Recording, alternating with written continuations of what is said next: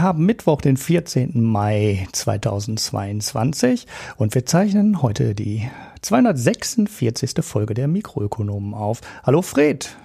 Hallo Ulrich. Ja, Premiere. Zum ersten Mal, wir beide. Also ich ist ja sowieso bei mir fast immer, fühlt sich jetzt immer so an, nach meinen monster-riesenlangen Pausen wie eine Premiere. Aber wir haben wirklich äh, noch nie zusammen einen aufgenommen, obwohl du jetzt doch schon ein paar Monate dabei bist. Ich freue mich sehr. Es wird sensationell, wie wir in der Firma immer sagen. ich muss auch mal wieder die Einleitung machen. Ich glaube zum ersten Mal seit wie viel? Drei Jahren oder so. Äh, sonst macht das ja immer die Hanna oder der Marco, worüber ich eigentlich auch ganz glücklich bin, weil, wie ihr gerade merkt, stotter ich mir hier einen zusammen. Ich weise aber wie immer an dieser Stelle darauf hin, dass wir einen Mikroökonomen-Newsletter haben. Der wird normalerweise von Marco gefüllt, aber ganz selten auch von der Hanna. Ich weiß jetzt gar nicht, ob seit der letzten Folge ein neuer eine neue Ausgabe rausgekommen ist. Ich glaube ehrlich gesagt nicht, aber es könnte aber sich natürlich morgen auch ändern wieder, ne? weil es kommt ja meistens am Wochenende, Sonntag. Ähm. Sie sagte aber, sie möchte gerne einen mehrwöchigen Rhythmus, so drei Wochen oder sowas. Ja. Alle drei bis vier Wochen das mal bespielen. Ob sie das jetzt schafft und ob das Versprechen alleine jetzt schon dazu geführt hat, dass sie es nicht schafft, wird sich zeigen. Genau. Wir sind gespannt. Wir harren der Dinge, wie man so schön sagt. Dann möchte ich diese Stelle auch nutzen, um zu danken für eure Spenden, Premium, Abos und Daueraufträge. Wir haben dieses Jahr bereits 24 Abos gewonnen. Ich hoffe, das ist nicht die Zahl, die beim letzten Mal in der letzten Folge des Podcasts auch schon genannt wurde. Und der Marco hat die Zahl hier aktualisiert, weil ich sehe das eigentlich nicht. Empfehlen uns weiter weist auf diese Premium-Abos hin, denn die 76 Abonnenten, damit äh, die Folgen nicht selber schneiden müssen oder zumindest manchmal nicht selber schneiden müssen, wären halt schon sehr nice, wenn wir das Geld dafür ausgeben könnten. Marco hat auch jemand gefunden, der das machen würde. Das wäre schon toll. Auf jeden Fall eine Entlastung. Genau, weil ja, das ist halt hm, ein Drittel bis 50 Prozent der Zeit, die äh, für den Podcast draufgeht. Die stecken halt hinten in der Schneide und vor Shownotungsarbeit. Das unterschätzt man ein bisschen. Es gibt ja so YouTube-Kanäle, die hauen den Kram einfach nur raus, aber bei uns steckt da schon ein bisschen Zeit hin. Die haben ja auch immer nur zehn Minuten und eine Sekunde Content. Von dem her. Ja, ja. Oder es gibt Podcasts, die können, äh, da muss man nicht so viel rausschneiden wie bei uns. Ich habe keine Ahnung, wie die das machen. Ähm, die machen das alles live oder was ich, ich habe keine Ahnung. Aber bei uns, pst, bei uns steckt da halt schon, schon, schon Arbeit drin. Und wir machen halt auch gute Shownotes. Da muss man ja auch immer sehen. Ähm, bei, bei vielen Sachen gibt's halt überhaupt gar keine Shownotes oder halt wirklich gruselig schlechte. Wir freuen uns auch wie immer, nicht nur über Abos, sondern auch über Kritik, Lob und Hinweise an die E-Mail-Adresse mh.mikroökonomen.de. Wie gehabt, alles ohne Umlaute, sondern mit OE. Und äh, bei Twitter und Reddit gibt es uns auch unter dem gleichen Kürzel mit den Mikroökonomen ohne mit OE und nicht mit Ö. So, jetzt kommen wir immer zu der wunderbaren Rubrik. Wir sprechen heute nicht über ja. Wir sprechen über ganz schön viel, ehrlich gesagt. Ja, wir haben tatsächlich ein Thema rausgeschoben in der Vorbesprechung, weil wir gemerkt haben, hm, das wird doch alles ein bisschen viel. Ja, aber wir sprechen heute nicht über Ökonomen und Ökonominnen, die schneller blocken als der Schatten.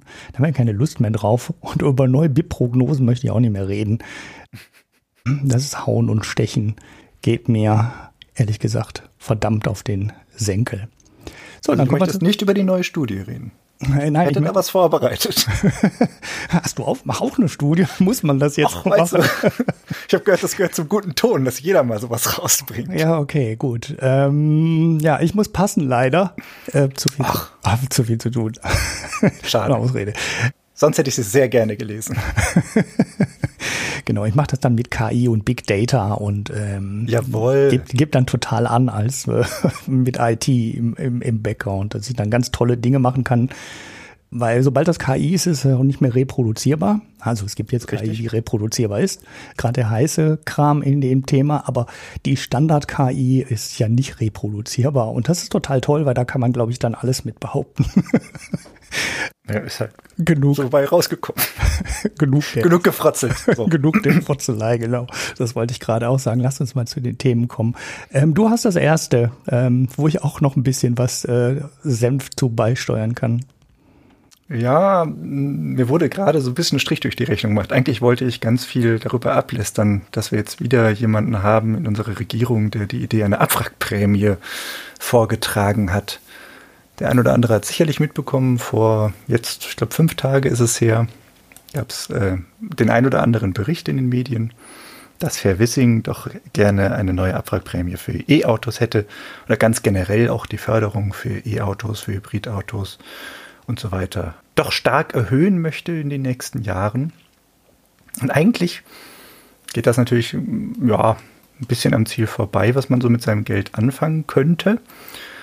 Wir wissen ja zum Beispiel auch, dass es noch vor gut einem Monat oder so klare Kommunikationen aus dem Ministerium für Wirtschaft und Klima gab, dass beispielsweise gewisse Autoformen, nämlich äh, Hybridautos, im Vergleich zu ihrem Umweltnutzen eigentlich zu viel Förderung erhalten würden. Und äh, da erstaunt es dann doch sehr, dass gerade mal vier Wochen später von einem FDP-Politiker dann ja sowas verkündet wird, dass dann doch erheblich mehr Geld in das Ganze gesteckt werden soll, auch die Förderung von Hybridfahrzeugen nicht so weiter zurückgefahren werden soll, geschweige denn ganz abgeschaltet werden soll bis zum Ende des Jahres und, und, und. Da gibt es dann die Sprache von bis zu einem Viertel des Kaufpreises von Elektroautos. Das wären oh. dann. Das ist viel. 10.800 Euro, die beigeschossen werden sollten bei äh, Kaufpreisen bis maximal 40.000 Euro. Es wird dann ein bisschen runtergestaffelt, wenn die Autos teurer werden. Aber es ist doch eine ganz schöne Menge Kohle verglichen mit dem mit der Abwrackprämie, die wir mal hatten 2009. Da waren es zweieinhalbtausend Euro, wenn man ein altes Auto weggegeben hat mhm. und sich dafür ein neues angeschafft hat. Ist das doch jetzt ein ganz schöner Kracher. Wäre auch entsprechend teuer. Ja, Ulrich hat mir netterweise gerade aber zugetragen, dass das wohl irgendwie einen Tag später bereits dementiert wurde und wohl so doch irgendwie nicht kommen soll. Ja, seid mal dahingestellt, was dann dann am Ende kommt. So richtig klar ist es anscheinend noch nicht. Mhm. Aber ähm, es wäre ziemlich viel Kohle für etwas, was man eigentlich äh, abgeschrieben hat als eine eher unwirksame Maßnahme. Ja. Ja, eigentlich sollte man ja langsam mit der technologischen Weiterentwicklung der Preissenkung bei den Batterien, okay, gerade unterbrochen durch die mhm. Rohstoffpreise und die Lieferkettenprobleme.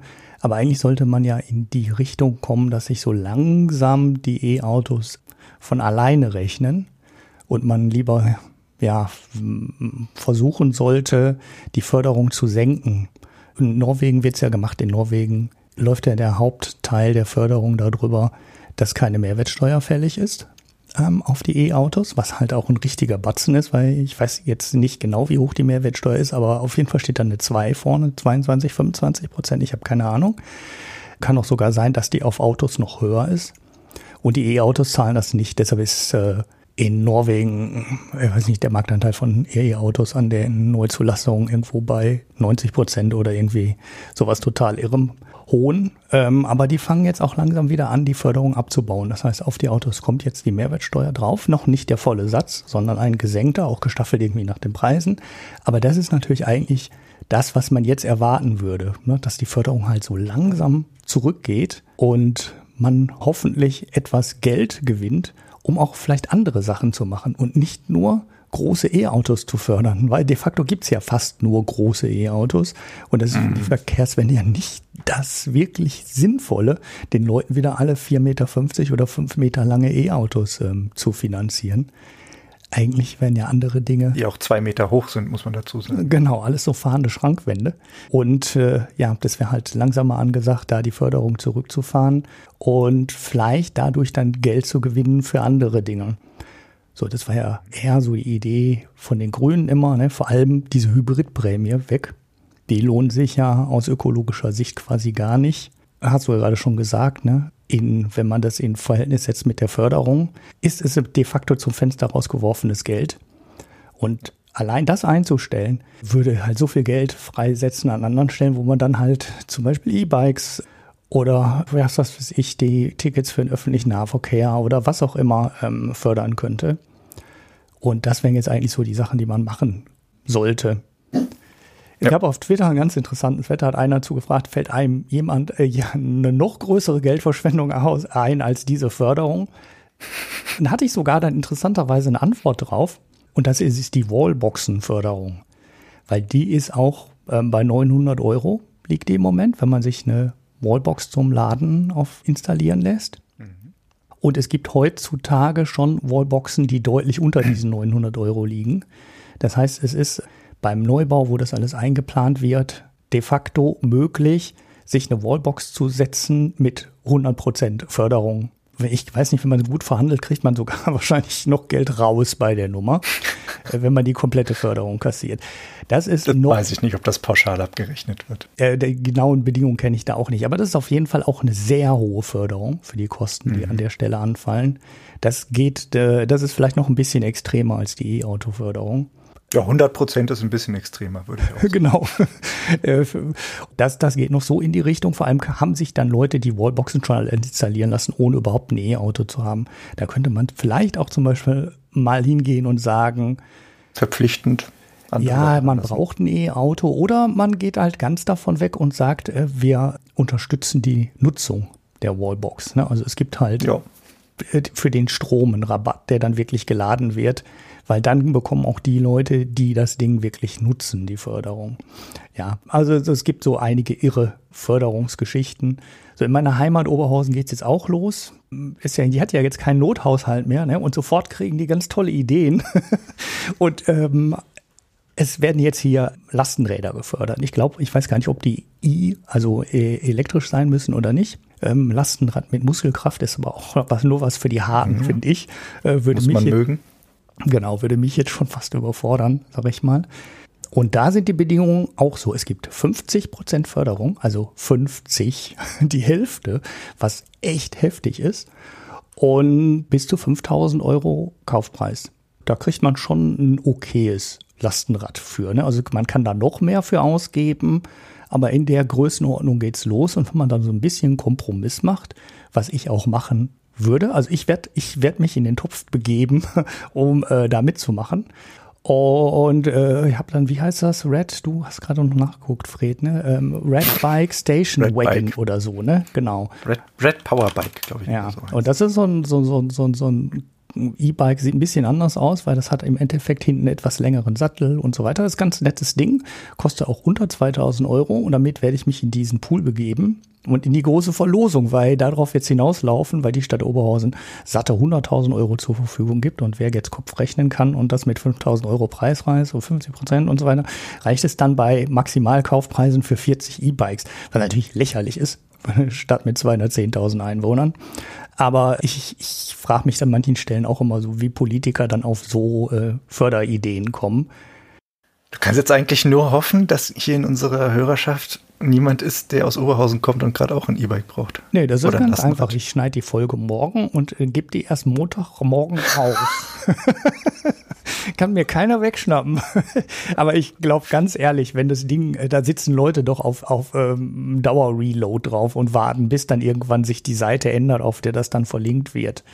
Schreib dem Bot mit KI und allem drum und dran. Ja, ja, ja, so ein, so ein Ding ist ja wirklich ganz einfach geschrieben. Ich müsste halt nur die Seite kennen, auf der das Formular dann irgendwann auftaucht. Und äh, ja, es ist absurd. Also das Geld wird von acht bis zehn reichen, wenn es um acht Uhr rauskommt. Und ich glaube, das war schon eine optimistische Schätzung. Ich glaube, mhm. das geht wahrscheinlich noch schneller. Ja, schauen wir mal. So viel zu dem Thema mit äh, absurder Förderung und absurden Ideen ähm, in der Ecke. Vielleicht sollte man so eine Förderung mal an Haushaltseinkommen knüpfen. Ja, ah, man könnte da. Man Nicht könnte, nach First Come, First Serve. Ja, ich weiß auch ehrlich gesagt nicht, äh, also es hörte sich so an, ich, ich hab's, das ist jetzt noch eine Vermutung von mir, ne, dass das äh, der Reihenfolge nach bearbeitet wird, weil es war bisher ein Pressebericht und äh, es ist nicht viel mehr klar als die Sachen, die ich gerade genannt habe. Ach so, wichtig, Lastenrad, alles muss 50, 50 Kilo tragen können, also 50 Kilo schwere Lasten transportieren können. Das ist Bedingung, sonst gilt es nicht als Lastenrad. Hm.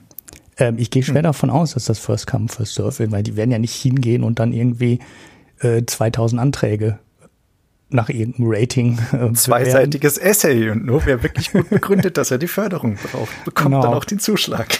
Schauen wir mal, wie die Nummer ausgeht. Äh, ich werde dann vielleicht hier berichten oder folgt mir einfach auf Twitter, da werde ich dann darüber ablästern, wenn ich dass dann nicht bekommen hast. bekomme, dass ich keins bekommen hat und Oberhausen total doof ist. naja, gut. Das war dein erstes, äh, dein, das erste Kurzthema von dir. Ich habe auch noch eins, weil ihr es ja vermisst mhm. habt, ne? Er wollte ja immer, dass ich über den Elon rede und, und, und Tesla und äh, das ganze Zeug. Aber ich rede heute gar nicht über Tesla. Ich rede nur über den Elon ähm, und seine Twitter-Nummer, weil dieser Stunt, den er da gezogen hat, schon spannend ist. Ne? Und sie sind Übernahmeversuch da einzusetzen, dann gegen alle Erwartungen. Ja, das sogar wirklich mit Partnern offensichtlich stemmen zu können. Zumindest sah es so, sieht so aus, ein Kaufangebot unterbreiten. Das hat er gemacht, das eingereicht, alles war offiziell. Ist auch soweit klar, dass er eine Milliarde bezahlen muss als Strafe, wenn er äh, vom Kauf zurücktritt. Das heißt, es sah dann überraschenderweise doch so aus, als könnte er es ernst meinen. Jetzt. Weil so konkret aussah alles. Schon. Ja, ja, genau. Und jetzt sieht's aber eher, ja, man, also sag mal so, die Börse hat das ja nie so richtig. Und äh, die hat dem ganzen Deal nie eine hundertprozentige Wahrscheinlichkeit gegeben. Der Kurs an der Börse war immer deutlich unter den, ich glaube 54 Dollar waren es oder sowas mhm, pro Aktie. Irgendwie sowas um den Dreh. Und der Kurs war doch deutlich drunter. Der liegt jetzt bei 40, 41, ist nochmal 10 Prozent gefallen. Also vorher lag er irgendwie dann bei 45 Dollar, 46 Dollar. Das heißt, der Abschlag war schon spürbar ist jetzt nochmal wieder ein bisschen größer geworden, weil jetzt hat Elon gesagt, er möchte erstmal die User-Zahlen von Twitter überprüfen, ob die denn so alle stimmen und ob das nicht nur alles so Spam-Bots sind. ähm, ja, jetzt ist natürlich die Frage, wie bewertet man, was ein Spam-Bot ist und was nicht. Alle mit einem langen Zahlen, äh, einer langen Zahlenreihe im Kürzel? Ja, das gab's mal. Das, das, genau, das hat der Holgi mal irgendwann gesagt. Ne? Also alles, was äh, mehr als sechs Zahlen im Twitter-Kürzel hat, ist, äh, ist ungültig. Der Marco ist da ganz hart dran. Ganz, ganz grenzwertig. das ist ganz grenzwertig.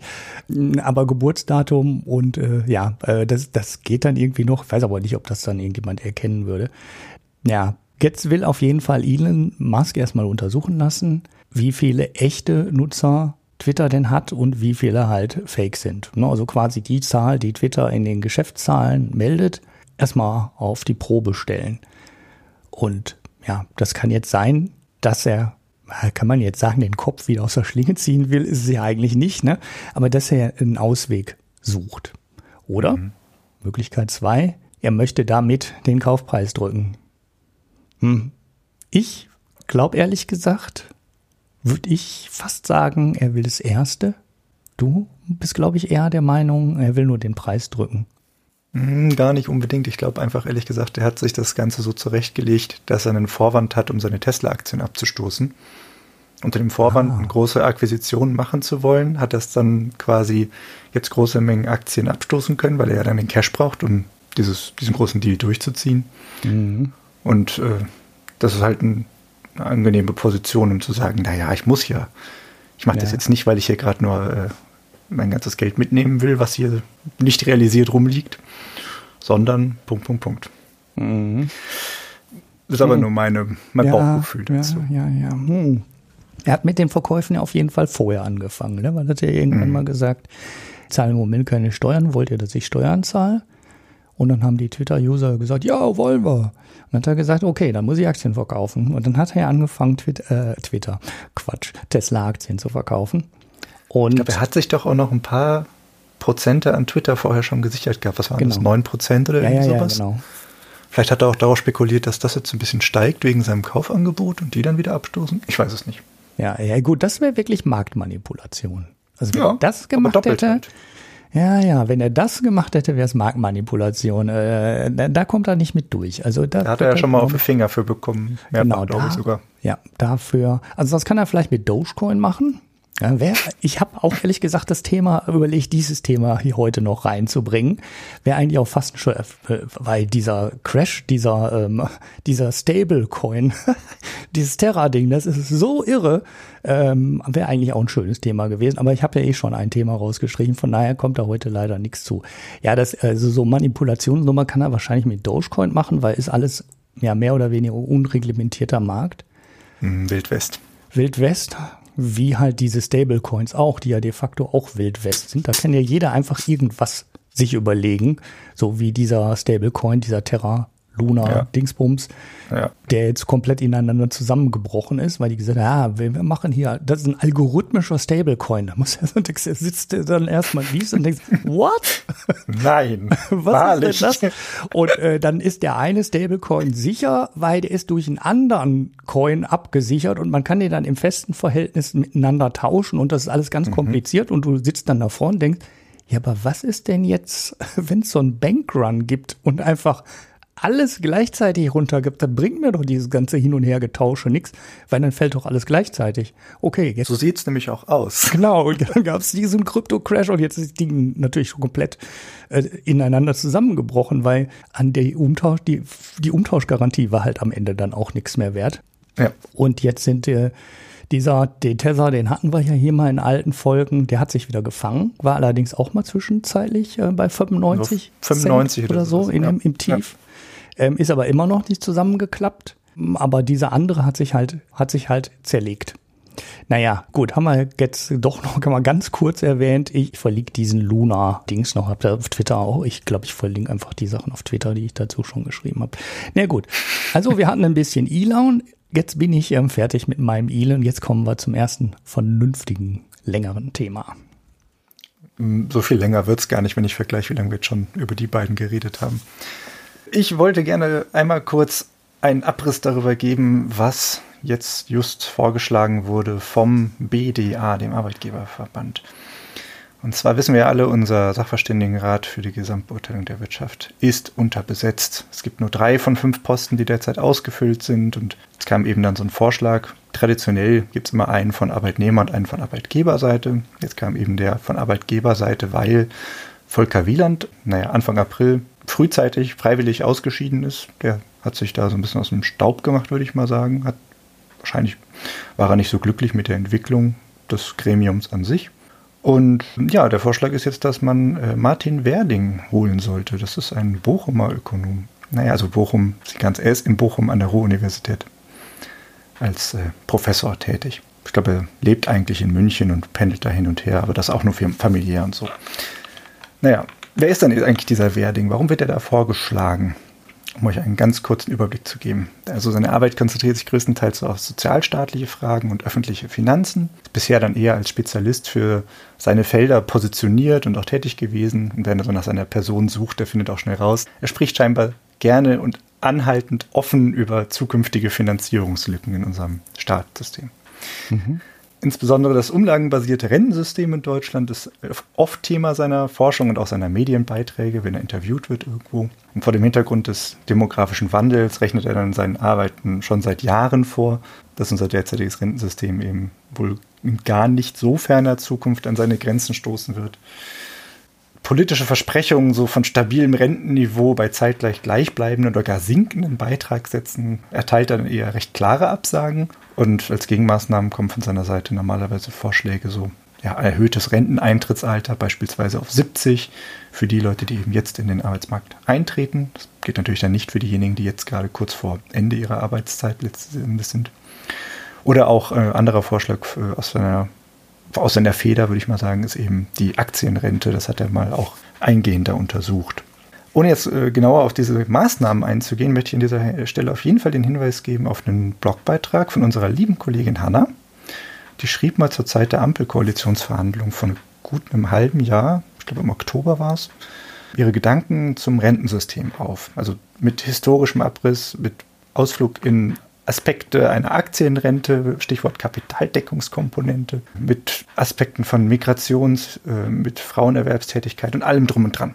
Also große Leseempfehlung, wer sich da mal oberflächlich ein bisschen einlesen möchte, ganz hervorragend. Und sie schafft das halt wie, oft, wie so oft, die richtige Balance zwischen Fachlatein auf der einen Seite und Nahbarkeit des Metiers zu treffen. Und das ist einfach ja, angenehm durchzulesen. Wenn ihr ein bisschen dazu mal einen Überblick haben wollt, äh, durchaus empfehlenswert, verlinken wir euch. Mhm. Ist Martin Werding jetzt also irgendjemand, der man den ganzen Sachverständigen gerade so durcheinander werfen wird? Äh, nö, meiner Meinung nach eher nicht. Der Mann ist jetzt nicht irgendwie krass auf, aufgetreten in den letzten Jahren mit besonders äh, Pauken und Trompeten irgendwo, sondern der hat, ja, man kann sagen, so ein Bild von so einem rationalen, nüchternen Wissenschaftler. Und das, der wird dort in Zukunft im SVR, wenn er da reinkommt, dann garantiert wichtige Akzente so zu einer langfristigen Tragfähigkeit öffentlicher Finanzen setzen. Aber ich denke nicht, dass da jetzt dann dadurch irgendwie welterschütternde Änderungen dort stattfinden werden. Ganz im Gegenteil, ich glaube, das passt sehr gut in den Zeitgeist, den wir dort derzeit eben sehen. Mhm. Und jetzt fehlt dann halt beim SVR noch ein Fünfter oder eine Fünfte im Bunde. Da ist ja. noch alles offen. Ja, da, da, werden auch die Namen auf Twitter schon wieder rumgereicht, aber ja. das hat wahrscheinlich wenig Hand und Fuß, weil ich bin, na gut, diese Icon Twitter-Bubble wird ja immer schwerer zu lesen, weil da schneller geblockt wird. also Lucky Luke äh, und der Schatten und so weiter, er kennt es. Hatten wir gerade schon bei Wir wollen nicht reden über. Also ich denke auch, es ist müßig, so über Namen zu spekulieren. Ich lasse das auch lieber. Ja. Und der Name tauchte jetzt, was war das, was ich eigentlich sagen wollte, auch eher nicht auf. Ne, also ich habe da vorher keinen Wind oder irgendwie so von bekommen, sondern für mich ploppte das zumindest sehr überraschend auf. Also ähm, der Name an sich ploppt jetzt für mich nicht überraschend auf, weil ich eben an der Ruhr-Uni arbeite. Deswegen kenne ich den Namen. ja, ja, so meinte ich das auch nicht, sondern so, äh, dass irgendwie dann äh, zwei Wochen vorher darüber spekuliert wird, ob es jetzt der genau. wird oder der und dass jetzt ein Vorschlag kurz vor der Türe steht und so. Ich fand das eher. Das war wieder recht, recht abrupt und ich finde, das ging aber jetzt auch ähnlich eben, wie es äh, bei Grimm und Schnitzer war. Mhm. Bei denen hat man auch vorher nicht so wirklich die im Blick gehabt und zumindest war das aus meiner Perspektive nicht so. Und ich glaube, das hat sich auch zu der Zeit bestätigt, so dass alle gesagt haben, hm, okay, hatten wir jetzt nicht auf dem Schirm. Und ähnlich läuft das hier gerade auch. Es ist eigentlich eine ganz angenehme Sache, dass die Leute wohl eher nach Themen ausgesucht werden und nicht nach irgendwie öffentlicher Prominenz oder so. Ja. Gefällt mir auch. So Dinge sollten auch nicht unbedingt zu breit öffentlich vorher diskutiert werden. Man hat halt ein Vorschlagsrecht und bis zu diesem Vorschlag kann das auch ruhig still geklärt werden. Ja. Ich denke, thematisch kann man sich jetzt auch mal ein bisschen ausrechnen, was da wohl noch kommen wird. Also wir haben ja Themen mit Innovationen, mit Energie, Ungleichheit, Sozialsystemen und so weiter damit jetzt abgedeckt. Und ich denke, was dann jetzt noch wichtig wäre, wäre eben so ein makroökonomischer Blickwinkel so auf wirtschaftliche Fragen der Länder, Kommunen, Regionen, insbesondere so im infrastrukturellen Bereich. Wenn da aus der Richtung noch jemand käme, glaube ich, wäre das ein toller Impuls, eine tolle Richtung. Aber das ist ins Blaue hineingeraten. Wir werden sehen. Mhm. Ja, gut. Dann über die Rente wollen wir jetzt, wir wollen das Thema nicht länger machen, als es sein muss. Ne? Ich bin mir immer so ein bisschen skeptisch bei der, also bin ich jetzt total super skeptisch bei der kapitalgedeckten Rente. Ich glaube halt nur, dass sie nicht so wirklich das große Problem löst, weil de facto steigen Börsenbewertungen auch ungefähr so wie das BIP steigt. Und wenn das BIP steigt, hast du auch eine größere Basis für für Rentenbeiträge. Wir müssen halt nur mal dafür sorgen, dass wir die Sozialabgaben so machen, dass wir sie auf alles nehmen und nicht die Leute Kapitalgewinne bekommen, ohne Rentenbeiträge darauf zu zahlen oder hohe Einkommen haben und darauf keine Rentenbeiträge haben, bezahlen müssen und so weiter. Ähm, ja, eine andere Diskussion. All das wird ganz hervorragend genau, dargelegt in diesem Blogbeitrag, ja. oder Hanna? Ja. Und ich werde ja Hanna natürlich im Leben nicht widersprechen. Würde ich nie. Würde ich nie, auch, also, nie. Alleine deswegen, weil sie uns wahrscheinlich sonst ganz toll übers Maul fahren wird. Gewinnt immer. Okay. Gut, dann haben wir das mit dem Wirtschaftsweisen. Keine so richtig große. Na, interessant wird halt eigentlich eher wieder die, die, die, die fünfte Stelle dann am Ende. Ne? Also mhm. wenn die Vollbesetzung dann wieder da ist. Weil jetzt hätten wir halt eine sehr doofe Patt-Situation das hatten quasi. wir ja genau davor. Genau, die hatten wir ja hatten davor. Wir dieses 2 zu 2 äh, Schuldenproblem, was ja nicht ausdiskutiert wurde, wo es dann so einen Patt gab. Mhm. Das äh, muss man wirklich äh, mal vielleicht vermeiden, weil die Außendarstellung ist irgendwie nicht so gut. Ja. Vielleicht wäre das sogar fast in der Dreierkonstellation einfacher gewesen aus dem Gesichtspunkt. Aber ne gut, jetzt haben wir vier und jetzt brauchen wir auch wieder die fünfte Stelle, die besetzt ist. Aber wir sind ja 1,7 Millionen Stellen in Deutschland unbesetzt. Ne? Also warum soll es dem Sachverständigenrat dann anders gehen? Ähm, überall, ne? ich als ITler, ich kann jammern. Äh, will ich einen neu einstellen? Der ist halt echt schwierig. Gut, alles klar. Dann haben wir das Thema auch durch. Ich habe jetzt eigentlich ein, äh, ich habe da Not So Shorty dran geschrieben in unsere Sendungsvorbereitungsnotizen. Es ist relativ kurz, aber es sind zwei Themen, die mir so zusammen quasi kurz hintereinander über den Tisch mhm. gekommen sind und bei denen ich fand, dass die zusammen eigentlich nochmal einen anderen Blickwinkel erlauben. Deshalb wird es halt leider nicht so kurz, wie ich es gerne einzeln gemacht hätte.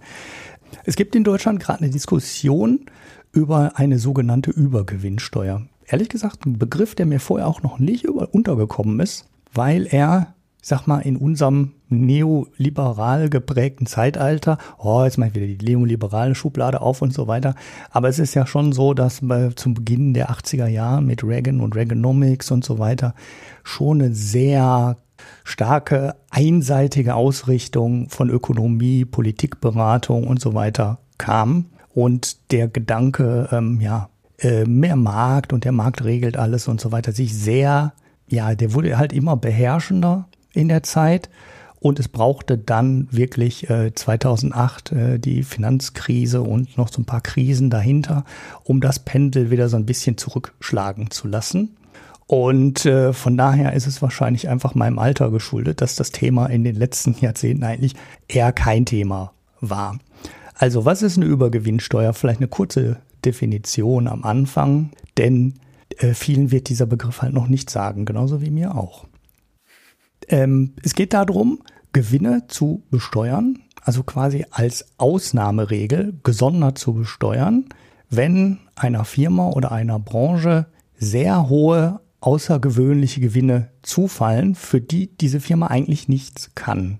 Sage ich jetzt mal so. Keine wissenschaftliche Definition, aber es geht halt nicht unbedingt darum, eine normale Firma, die jetzt 15 oder 20 Prozent Marge hat, diese Übergewinnsteuer überzubraten und den Gewinn abzukassieren. Oder so eine Firma wie Apple, die, die 40 oder 50 Prozent Marge hat, teilweise auf die Produkte.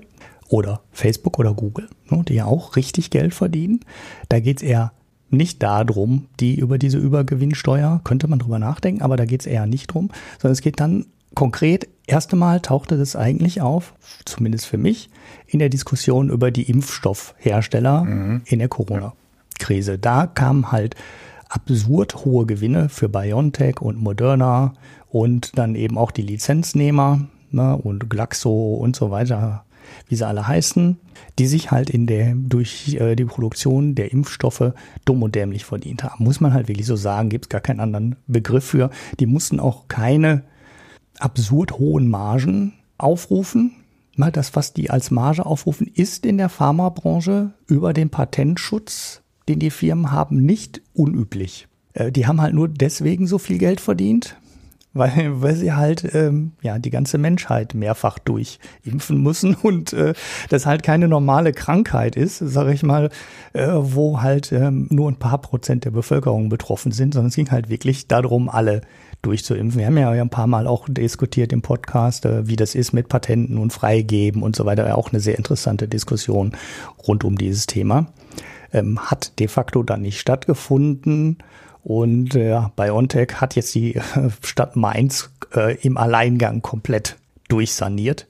War in einer Gemeinde, der es vorher gar nicht so gut, so gut ging, aber die konnte jetzt auf einen Schlag alle Schulden zurückzahlen und hat jetzt quasi ein Tagesgeldkonto mit Strafzinsen. Ja, ähm, ich erinnere mich vage da war auch an Berichte, dass die Stadt Mainz davon gar nicht so viel behalten kann. Muss die dann über den noch mal raussuchen. Den Landesfinanz Städtefinanzausgleich oder sowas irgendwas? Ähm, Quasi über diese Schiene genau. Das, sie, das sind ja außerplanmäßige äh, Erträge, die die Stadt dann sozusagen hat. Ja, ich glaube, die Schulden sind aber trotzdem. Damit müssen sie wieder Stücke zurückgeben. Ja, ja, aber ich glaube, sie können jetzt nicht diese Milliarden, die dort Nein, nein, nein, die dürfen nicht alles behalten. aber die hatten auch irgendwie 1, irgendwas Milliarden Zahlen jetzt völlig aus dem Kopf, gar nicht auf das Thema vorbereitet oder auf den Aspekt. Ich auch nicht. ähm, aber ich glaube, die hatten irgendwie 1, irgendwas Milliarden Schulden. Also mhm. nicht so wenig, auch nicht so, so absurd hoch äh, wie, wie andere Städte. Ne? Oberhausen hatten wir gerade schon mal als Thema, oder? Mhm. ähm, aber äh, da so viel ist da auf jeden Fall übergeblieben und die können jetzt auch die Gewerbesteuer senken und äh, neue ähm, ja, ähm, Ansiedlungen anlocken von anderen Firmen in dem Bereich, neuen Wissenschafts-, Pharmapark aufmachen, also ein Gedöns. Das heißt, denen geht's geht's gut. Ganz gut. Natürlich haben die nicht äh, ihre, die gesamte Gewerbesteuereinnahmen behalten dürfen, sondern ein Teil wurde davon halt auch dann wirklich noch weiter umverteilt. Aber es reichte für Mainz für eine ganz grundlegende Sanierung. Naja, und in diesem Zusammenhang mit den Pharmaunternehmen kam das Thema eigentlich zum ersten Mal auf. Ne? Also sollten wir nicht da eine extra hohe Steuer auf die hohen Gewinne nehmen, die die gerade einfahren, weil de facto können diese Firmen, also die sollen ja weiter noch Geld behalten dürfen. Ne? Also es ging ja nicht darum, äh, denen alles wegzunehmen, sondern halt nur auf die Gewinne nochmal eine zusätzliche Steuer zu setzen, weil eigentlich haben diese Firmen jetzt, wo der Impfstoff fertig ist, ja kaum noch ein Geschäftsrisiko. Denn die verkaufen ihr Zeug an den Staat zu irgendeinem Preis oder an ganz Europa oder an die USA oder an wen auch immer mhm. und haben 30, 40 Prozent Marge an den Dingern und ähm, kriegen halt richtig viel Geld. So, da fand ich die Diskussion ehrlich gesagt eher ein bisschen abgehoben, weil ich mir gesagt habe, nee gut, da sind jetzt drei Firmen, die haben dieses Zeug entwickelt und haben sie halt Glück gehabt, ne? Also ist halt toll. Die haben halt auch ein tolles Produkt entwickelt, was die genau. Menschheit wirklich weiterbringt. Ne? Und es ist ja kein homogenes Gut, sondern es sind ja unterschiedliche Wirkarten und auch einfach Wirkweisen letzten Endes. Mhm. Und auch effizient, äh, also wie gut die wirken letzten Endes, diese ganzen Impfstoffe. Und das ist halt jetzt dann nun mal derjenige, der sich in vielen Tests herausgestellt hat, dass er der Beste ist. Ja. Und da ist das, ist ja nicht so, dass sie irgendwie auf einem äh, monopolistischen Markt tätig werden. Klar, für den einzelnen Impfstoff selbstverständlich, aber es ist ja auch ihre. Ja. Aber es ist ja nicht so, dass da irgendwie eine Markteintrittsbarriere in dem Sinne gibt oder so. Ja, und das andere ist ja, also die haben ja auch, des, also die Marge bei denen war ja auch nur, Anführungszeichen, Airquotes gibt es im Podcast nicht, aber nur deswegen so gut, weil die Nachfrage ja zigfach höher war als die Produktionskapazitäten.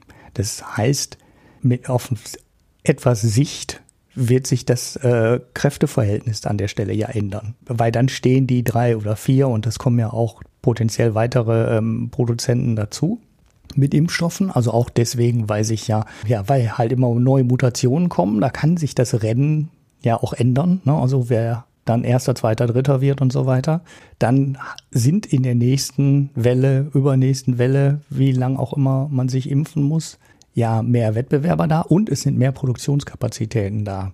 Und das war ja genau der Grund, warum die diese absurde Marge hatten, ganz am Anfang, die halt sehr hoch war und diese Gewinne komplett einfahren konnten ohne Wettbewerb, weil wenn der eine den einen Hersteller genommen hat, war sofort klar, dass der andere große Abnehmer einen anderen Hersteller nehmen musste, weil Hersteller A war halt dann ausgelastet.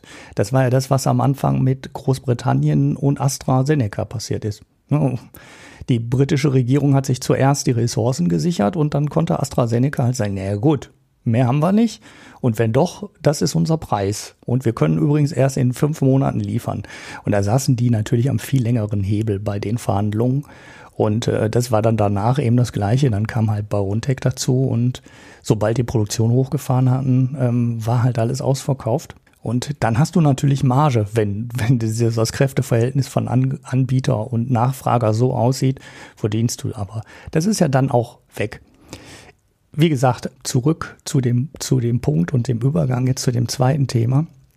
Ähm, an der Stelle fand ich es ein bisschen komisch, darüber zu diskutieren. Natürlich ist es auf der anderen Seite äh, für viele nicht nachvollziehbar, wenn eine Firma quasi nur durch Staatsnachfrage so Margen einfährt und so ähm, hohe Gewinne einfährt. Aber andersrum gesehen ist es halt für mich akzeptabel, weil die haben der Menschheit was Gutes getan. Und das macht nämlich jetzt die zweite Branche, und das ist die Überleitung, ähm, wo jetzt über eine Übergewinnsteuer diskutiert wird, nicht. Und das sind die Ölkonzerne und Gaskonzerne, die gerade mhm. durch den auch, nicht nur, aber auch den Krieg ähm, in der Ukraine und den von Putin gestarteten Krieg, den Ölpreis noch weiter nach oben getrieben haben und äh, den auch dafür gesorgt haben, dass der stabil oben bleibt, sich jetzt gerade ebenfalls dumm und duselig verdienen, aber eigentlich nichts gemacht haben. Ne? Die haben die gleichen Ölquellen wie vorher, die haben die gleichen Gasquellen wie vorher, da laufen die gleichen Pumpen dran und die machen das gleiche Geschäft wie vorher, nur verdienen die auf einmal durch den gestiegenen Ölpreis halt das doppelte, dreifache oder vierfache von dem, was die früher verdient haben. Und jetzt kommt für mich der entscheidende Punkt auch noch dazu. Und das ist, äh, die Firmen machen halt nichts für den Wohlstand der Menschheit, sondern die machen eigentlich genau das Gegenteil, sondern die machen unser Klima kaputt und verdienen sich dabei gerade dumm und duselig.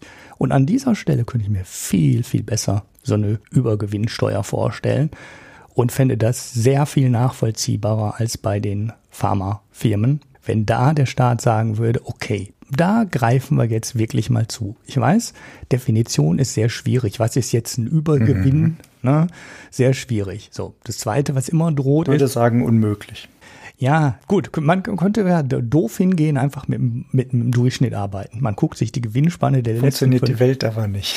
Das ist, man kann ja nicht irgendwie mit, mit den, das, was in den letzten zwei Jahren in der Pandemie passiert ist, zum Beispiel jetzt in den Durchschnitt einfließen lassen. Dann müsstest du wieder rumrechnen. Ja, dann nimmst du eben fünf Jahre. Ja. Ähm, mhm. Ich weiß, dass es schwierig ist, aber jetzt, wenn, wenn, wenn die ähm, Exxons auf einmal 180 Prozent mehr verdienen als im letzten Jahr oder im Durchschnitt der letzten fünf Jahre, dann wäre man, und wie gesagt, es geht meiner Meinung nach auch, würde es überhaupt nicht dabei gehen. Ich, gehe mal einen Schritt zurück. Ich glaube nicht, dass es eine Übergewinnsteuer geben wird. Ne? Also das ist eine eher theoretische Argumentation äh, oder Überlegung. Ne? Das, ich glaube nicht, dass es kommen wird. Erstens wegen genau der Probleme, äh, die der Fred jetzt gerade schon anspricht. Ne? Ist halt super schwierig, das zu definieren. Ne? Also ab wann ist es halt wirklich ein Übergewinn? Ja, was ist der Referenzzeitraum oder der Referenzprofit, der erzielt werden könnte, hätte werden können? Und auch zum anderen stellt das ja eine normative Frage, was darf denn an Gewinn erwirtschaftet werden? Und diese Fragen können wir meiner Meinung nach politisch nicht beantworten. Das sind Fragen, die kannst du nur im Unternehmenskontext beantworten. Mhm. Und ich glaube nicht, dass man da eingreifen sollte. Zum anderen ist es auch eine Frage der, also jetzt in diesem Falle jetzt von Windfall Profits, worüber wir hier gerade reden, also eine Ausnutzung einer Extremsituation letzten Endes. Da ist es natürlich nicht gar so, aber im Normalfall gehen wir davon aus, ähm, dass wir den Unternehmen ja durch eine Besteuerungssituation eine gewisse Sicherheit auch bieten, dass sie sich darauf verlassen können, dass nicht im Nachhinein noch gesagt wird, ach, du musst davon aber dann doch noch mehr abgeben. Mhm. Ich finde das total gut darüber zu reden, dass wir genau solchen Unternehmen kräftiger äh, in die Beine grätschen letzten Endes und dass wir da mehr einschreiten, aber bitte nicht rückwirkend. Mhm. Das finde ich aus einer rein ja, gesellschaftlichen Sicht falsch. Gut, ich hätte auch nichts dagegen, das ab 1. Juni zu machen. Ne? Also da, da bin ich verhandlungsbereit. Der Ölpreis wird ja nicht so hm. schnell wieder sinken. Ne? Da, da, damit habe ich, äh, damit habe ich gar kein, damit hätte ich gar kein also, Problem. Also, dann haben sie als halt. Ökonom ähm, sage ich dir, wir müssen einfach nur alle weniger Öl verbrauchen, dann hätte sich das ganz schnell wieder. Gut, das ist leider dummerweise, ähm, dummerweise nicht so einfach. Ähm, Richtig. Deshalb äh, tingelt ja jetzt auch schon der Habeck äh, in, ähm, ja, in Länder, in die er äh, am liebsten gar nicht gefahren wäre und kauft da Dinge mhm. ein, die er am liebsten da auch nicht eingekauft hätte. Und ähm, ja, äh, schwierig, schwierige, schwierige Geschichte. Mhm. Ich, ich, ich fände halt also ehrlich gesagt fände ich es richtig gut, wenn wir diese blöde Übergewinnsteuer auf die Ölkonzerne nehmen könnten, weil mit dem Geld könnte man so tolle Dinge machen. Sehe allerdings auch äh, die Probleme. Dieses rückwirkende Problem ähm, ist richtig, wird, geht, geht auch nicht. Aber das wäre mir auch im Endeffekt egal, wenn man es für die nächsten sechs oder zwölf oder 18 Monate machen könnte. Und irgendwann ist der Ölpreis wieder bei 50 oder 60 Dollar. Hoffentlich, Na, hoffentlich nicht. Ne? Also vielleicht auch nicht. Ähm, ich hoffe nicht. Dann nimmt man es nicht. Ja. Aber dann muss das halt abgelöst werden. Wenn man sowas wirklich einsetzen würde, so, also eine Übergewinnsteuer, dann der Preis sich jetzt nicht normalisiert und man sieht, okay, hm, naja, da wird immer noch weiterhin ganz schön viel Kohle gescheffelt, dann muss man das Ganze halt mit anderen Steuerinstrumenten, Abgabeninstrumenten eben einfach nachsteuern und das letzten Endes langfristig ablösen. Weil dann ist es ja eben keine Übergewinnsteuer mehr. Offensichtlich ist es ja dann das Normal. Genau. Das neue Normal, was sich eingestellt hat. Ja, das, das wäre dann auch, aber müsste man das nach rückwirkend wieder zurückerstatten, wenn man dann merkt, oh, ist ja doch kein Übergewinn, oh, schwierige Fragen, alles. Ähm, mm, mm, mm. Ja, ähm, Ich würde mich nicht aus dem Fenster lehnen und sowas fordern. Ich finde das schwierig, wirklich. Aber wegen, also ganz, von ganz bei dir, dass es, dass die Leute nichts dazu beitragen, dass es uns besser geht, sondern ganz im Gegenteil, verdienen sich dumm und dusselig daran, dass wir halt in so einem System gefangen sind. Ja und also dem Abhängigkeit von so fossilen ja. Kraftstoffen, dieses System meine ich. Genau, ja. Ja, und auch, und auch natürlich dem ähm, Oligopol am Ende. Ne? Also das ist ja, Richtig, das, die OPEC ja. ist ja auch das größte Kartell. Das hat ja mit freier Marktwirtschaft genau. sehr wenig zu tun, sondern ja, da gibt's ja ganz klare Aussagen von Saudi-Arabien unter anderem, die gesagt haben, dass sie Sie möchten sich nicht mit Russland anlegen, indem sie selber die Förderung erhöhen, weil sie sind gerade relativ froh, dass ähm, Russland so ich glaube, die sind gar nicht offiziell Mitglied, ne? Die sind eher so OPEC Plus irgendwie, ne? So. Mhm. Und dass sie die gerade so in dieses Kartell mehr oder weniger reingeholt haben und sie möchten jetzt nicht Fördererhöhungen den Ausfall von Russland ausgleichen und damit den Preis wieder drücken. Ja, schwierige Sache. Ich verlinke in dem Zusammenhang, weil das war die Nachricht, die mir über den Tisch gelaufen ist für den zweiten Teil, also für die Ölindustrie, euch einen Artikel im Guardian, den ich auch hinten hätte als Pick nehmen können, der ganz interessant ist. Ähm, der heißt Fossil Fuel Carbon Bomb Climate Breakdown. Oh, ähm, und da geht es darum, wie viel Öl und Gas heute schon in den Bilanzen der großen Ölkonzerne auftauchen als äh, ja, nachgewiesene Reserven, wo man begonnen hat, die auszubeuten oder wo man in Kürze beginnt, die auszubeuten. Und das Problem daran ist, wenn dieser ganze Kram noch aus dem Boden geholt wird und gepumpt wird, können wir jedes Klimaziel vergessen. Weil allein das, was in da schon auftaucht, schon ausreicht, um äh, CO2, den CO2-Anteil in der Atmosphäre so weit zu erhöhen, dass wir uns alle vereinbarten Klimaziele ähm, schenken können. Und da Öl, wenn es aus dem Boden geholt wird und Gas, wenn es aus dem Boden geholt wird, früher oder später in der Atmosphäre landet, ob es jetzt direkt verbrannt wird oder erst zu Plastik wird und dann verbrannt wird, ist relativ wurscht. Es landet am Ende in der Atmosphäre. Der Großteil halt sofort durch Verbrennung dann können wir die Klimaziele knicken. Und eigentlich müssten wir diese Firmen stoppen dabei, diese Reserven auszubeuten. Und dann haben wir an, im Endeffekt an dieser Stelle so, so eine ähnliche Diskussion, ne? weil wir würden die ja de facto auch enteignen müssen, wenn wir denen sagen, lasst das Zeug im Boden. Und das ist eigentlich das Einzige, was gemacht werden müsste. Ne? Also es gab mal vor kurzem, nochmal so ein kurzer Rückblick, eine Berechnung, das ist allerdings auch schon so zwei, drei Jahre her. Und leider haben wir diesen Punkt auch schon wieder verpasst, wo man nur wieder in Airquotes alle Kohleförderung hätte stoppen müssen. Das hätte ausgereicht, um die Klimaziele zu erreichen. Also man hätte alles, was zu diesem Zeitpunkt an Öl und Gas als nachgewiesene Reserven da war, noch aus, äh, ausbeuten können, wenn man die Kohleförderung eingestellt hätte. Weltweit. Genau. Ja, passiert natürlich nicht. Wir haben die Kohleförderung nee, aber nicht mal als Gedankenspiel. Genau. Äh, der, der Zeitpunkt ist halt ein bisschen jetzt her. Also eben noch nicht zwei Jahrzehnte, sondern der ist noch relativ kurz vorbei. Jetzt kommt aber dazu, natürlich, mit den steigenden Öl- und Gaspreisen gibt es auch immer mehr Reserven, die ausgebeutet werden können. Dadurch erhöht sich die Menge Öl und Gas, die man aus dem Boden pumpen kann. Das Problem bei 100 Dollar, 120 Dollar für ein Barrel Öl man kann halt auch äh, in äh, ganz absurden Gebieten wie der Arktis, wo man sonst früher halt nichts Sinnvolles rausholen konnte, könnte man jetzt quasi ähm, sinnvoll wieder Öl fördern, weil wenn der Preis halt nur hoch genug ist.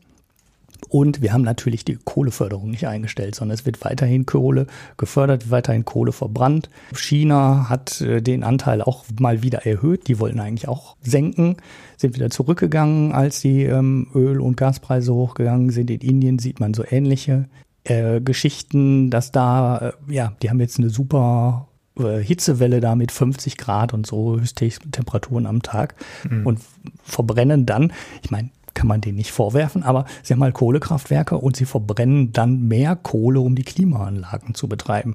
Das zeigt die ganze Absurdität in der Energiepolitik und auch da wird mehr Kohle verbrannt, als man das vorhätte. Und leider ist dieser Zeitpunkt eh schon vorbei und wir, wir haben mehr Kohle, wir fördern mehr Kohle und wir haben auch steigende Öl- und Gasreserven und wenn wir das jetzt alles aus dem Boden pumpen, dann gute Nacht Weltklima. Und ich fand das halt im Zusammenhang mit der Übergewinnsteuer ganz interessant. Hab ich gedacht, die könnte man doch nehmen jetzt für eine Übergewinnsteuer. Wenn schon, denn schon. Aber ja, trotzdem schwierig. Und äh, müssen wir mal schauen, ob diese ganzen CO2-Steuern und ähm, steigenden CO2-Preise überhaupt anschlagen in der Praxis. Weil wir haben jetzt einen Anstieg gehabt, der 250 bis 300 Euro pro Tonne CO2 entspricht. Also wenn man den Dieselpreis mhm. von unten, wo der bei 1,5, 1,10 war pro Liter und jetzt bei 2 Euro, 2,20 Euro hatte, mhm. Das entspricht ähm, einem CO2-Preis, der höher ist als die 180 Euro pro Tonne, die veranschlagt worden. Ja. Ähm, Fridays for Futures gefordert hatte und das Umweltbundesamt auch gefordert hat. Übrigens Umweltbundesministerium, ich weiß nicht genau, woher die Studie kam, aber da gab es auch immer diese 180 Euro. Wir sind eigentlich bei dem Anstieg heute weiter sogar. Äh, politisch wäre es nie umsetzbar gewesen, eine so hohe CO2-Steuer. Aber die Leute fahren halt immer noch Auto. Ne? Und die, ja, wird ja auch bald wieder günstiger. Ja, ähm, wir der, wissen ja, dass wir dann noch drei Milliarden auf der Seite haben. Genau, der Prozess ist, ähm, der Prozess ist halt sehr langwierig, das dann am Ende umzustellen und von dem Öl wirklich loszukommen. Und da fragt man sich, wie soll das denn passieren bei 25 oder 30 Euro? pro Tonne CO2 verpufft das nicht alles. Also wenn das jetzt wirken müsste, müsste doch jetzt der Ölpreisanstieg wirken. Aber das ist auch noch so eine Geschichte, die man nochmal beobachten muss da sagen unsere Politiker dann am Ende ja auch äh, und, und unsere Ökonomen halt auch nicht wirklich viel zu, was denn jetzt so ein CO2-Preisanstieg ausmacht, weil die Elastizität der Nachfrage kennt an der Stelle halt auch keiner so wirklich. Ja, aber da gab es jetzt wieder eine neue Untersuchung, gerade jetzt zu den letzten Monaten, mhm. wo ja doch der Preis so stark gestiegen ist. Das kann ich auch gerne noch mit reinpacken, einfach als Link ähm, vom Statistischen Bundesamt. Das muss ich aber suchen. Da weiß ich gerade nicht genau, ja. wo der war. Ich habe nur eine das Zahl gelesen, dass im März die, die, äh, der Verkauf um 11 Prozent oder sowas gesunken ist, aber das ist halt ein Monat, ne? Das ist genau. Ob das langfristig jetzt was dazu beiträgt oder ob das gerade auch nur aus politischem Willen der Leute passiert, weil sie halt einfach gehört haben, ah, wir müssen sparen, na gut, dann fahre ich jetzt mal weniger Auto oder es war es nur der Schockmoment, weil es jetzt gerade mal so plötzlich rapide gestiegen ist und die Leute dann doch gedacht haben, hm, vielleicht nicht mehr 180, sondern nur noch 120 auf der Autobahn fahren oder so. Was weiß ich. Kann man so kurzfristig nicht sagen. Aber es gibt gerade eher Indizien dafür, dass wohl doch die Reaktion stärker ausfällt als gedacht. Mhm. Ja, das wäre ein gutes, gutes Zeichen, weil dann wird die CO2-Steuer halt auch wirken. Auch nicht so stark, wie wir es bräuchten, aber zumindest scheint da was sich zu bewegen. Ja, gut. Das war das Übergewinnsteuer Klimathema. Jetzt hast du noch eins. Ähm, Wollen wir das echt noch machen? Ja, das machen wir noch. Komm, das machen wir noch, weil das wird. Doch, erstens wird es nicht so lang. Das machen wir noch. Mhm. Und zweitens cool. äh, kann ich da auch gar nichts zu sagen. Das finde ich nämlich total gut an dem Thema. weil ich wusste, dann wird es auch nicht so lang, wenn ich nichts sagen kann. Ne? Also, was will ich euch erzählen, äh, wo Ulrich nichts zu beizutragen hat? Es geht um zwei Dinge nämlich zwei veröffentlichen aus dem Finanzministerium. Äh, da wurde vor kurzem jetzt eine Steuerschätzung bekannt gegeben. Mhm. Das äh, von den Freien Demokraten geführte Finanzministerium hat verkündet, der Staat wird in den nächsten vier Jahren vermutlich noch reicher als gedacht. Typisch FDP-Politik, würde ich da sagen. Immer wollen sie einen möglichst starken Staat. Typisch, typisch. naja, also rund 220 Milliarden Euro sollen also Bund, Länder und Kommunen bis 2026 zusätzlich einnehmen. Das ist eine ganz schöne Menge Geld. So dass zumindest das Ergebnis der im halbjährlichen Turnus stattfindenden Steuerschätzung vom 12.05. Mhm. Das ist aber nur eine Momentaufnahme. Und das darf zum Beispiel jetzt auch ähm, jetzt nicht überschätzt werden. Also das noch nicht, die, die dürfen noch nicht beschlossene Gesetzesvorlagen da nicht mit einfließen lassen. Daher ist dann also auch das zurzeit viel diskutierte zweite Entlastungspaket in der Berechnung noch gar nicht mit drin. Mhm. Und laut dem Bundesfinanzminister Lindner würde sich das nach dem derzeitigen Plan ungefähr die gesamten Mehreinnahmen für 2022 wieder auffressen also der soeben öffentlich verkündete Nachricht zum Geldsegen des deutschen Staates ist eher mit ein bisschen Vorsicht zu genießen. Das ist wirklich nur eine Schätzung auf derzeitige Rechtslage. Man muss dem aber schon zustimmen, denn letztlich ist es ja, ja derzeitige Entwicklung einfach nur, die dort mit eingeflossen sind. Und die sind bekanntermaßen alles andere gerade als stabil. Irgendwo zwischen Pandemie, Krieg, anhaltenden Lieferschwierigkeiten in vielen Wirtschaftszweigen und so weiter ist der Blick in die Glaskugel zum einen sehr vernebelt und zum anderen wohl außerordentlich kurzweilig. Ich bin da recht skeptisch, was die Aussagekraft solcher Schätzungen betrifft. Mhm. Die sind oft zu optimistisch, ehrlich gesagt. Gewisse Risiken werden einfach kategorisch unterbewertet. Wir hatten genau sowas schon mal in früheren Folgen. Meine Einschätzung zu so jahresübergreifenden Prognosen kennt ihr ja eigentlich dadurch auch schon. Ich äh, verweise zum Beispiel auf meine Abrisse Ende letzten Jahres äh, dazu, was die verschiedenen Wirtschaftsforschungsinstitute eben zum prognostizierten BIP-Wachstum 22 rausgehauen haben. Und dann haben wir doch gesehen, dass ein neuer, ziemlich starker Einschlag eben wieder kam von der Pandemie. Und das hat wieder dazu geführt, dass wir jetzt gerade doch einen sehr starken Einschlag auch haben bei der, beim wirtschaftlichen Wachstum. Aber egal, wir reden ja hier jetzt derzeit nur über erwartete Mehreinnahmen. Also alles das, was nach derzeitiger Einschätzung der ExpertInnen des Finanzministeriums wegen guter wirtschaftlicher Umstände und Entwicklung noch oben drauf kommen könnte zu dem, was man ja eh schon sowieso schon so an hätte erwarten können. Also wie steht es denn dann eigentlich um die langfristigen Pläne zur Verwendung dieser Mittel? Das habe ich mich gefragt und netterweise hat auch das Finanzministerium dafür in äh, ziemlich kurzem aufeinanderfolgenden Zeitraum, nämlich einen Tag zuvor, ein kleines äh, Papier herausgegeben auf welche wirtschaftlichen Aspekte man sich dort denn so konzentrieren möchte. Also Haushaltsplanung und die Beschlüsse dazu sind dann da natürlich nicht drin. Das ist ein andauernder politischer Prozess und bla bla bla. Es geht nur von, geht jetzt nicht nur von einzelnen Akteuren aus und so weiter und so fort. Aber Bundesfinanzminister Christian Lindner und der, Achtung, hier wieder äh, imaginäre Anführungsstrichen, persönliche Beauftragte des Bundesfinanzministers für Finanzen für die gesamtwirtschaftliche Entwicklung, Zitat Ende. Herr Larsfeld, die haben sich nun zusammen am 11.05. hingestellt und ein Strategiepapier präsentiert. Das ist 22 Seiten lang. Ich habe mir das mal angesehen und fasse das sehr gerne für euch kurz zusammen. Das Ganze heißt Finanzpolitik in der Zeitenwende. Wachstum stärken und inflationäre Impulse vermeiden. Wie generisch geht's eigentlich? Naja.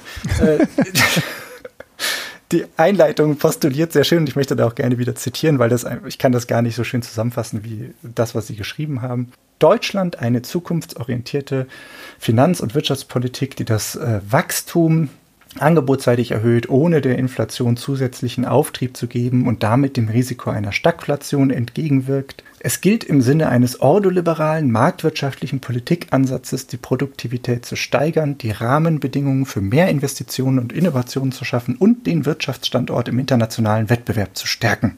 Hui, Zitat Ende. Mhm. Das ist ein ziemlich klares Bekenntnis zum Ordoliberalismus da drin wortwörtlich. Und ich bin mir nicht sicher, ob es das in den letzten Jahrzehnten irgendwann schon mal so gab. Das ist explizit so in so einem Text drinstehen, im Strategiepapier einer Bundesregierung. Vielleicht habe ich das auch verschnarcht, aber das ist mir gerade so aufgefallen, dass das doch schon sehr heraussticht.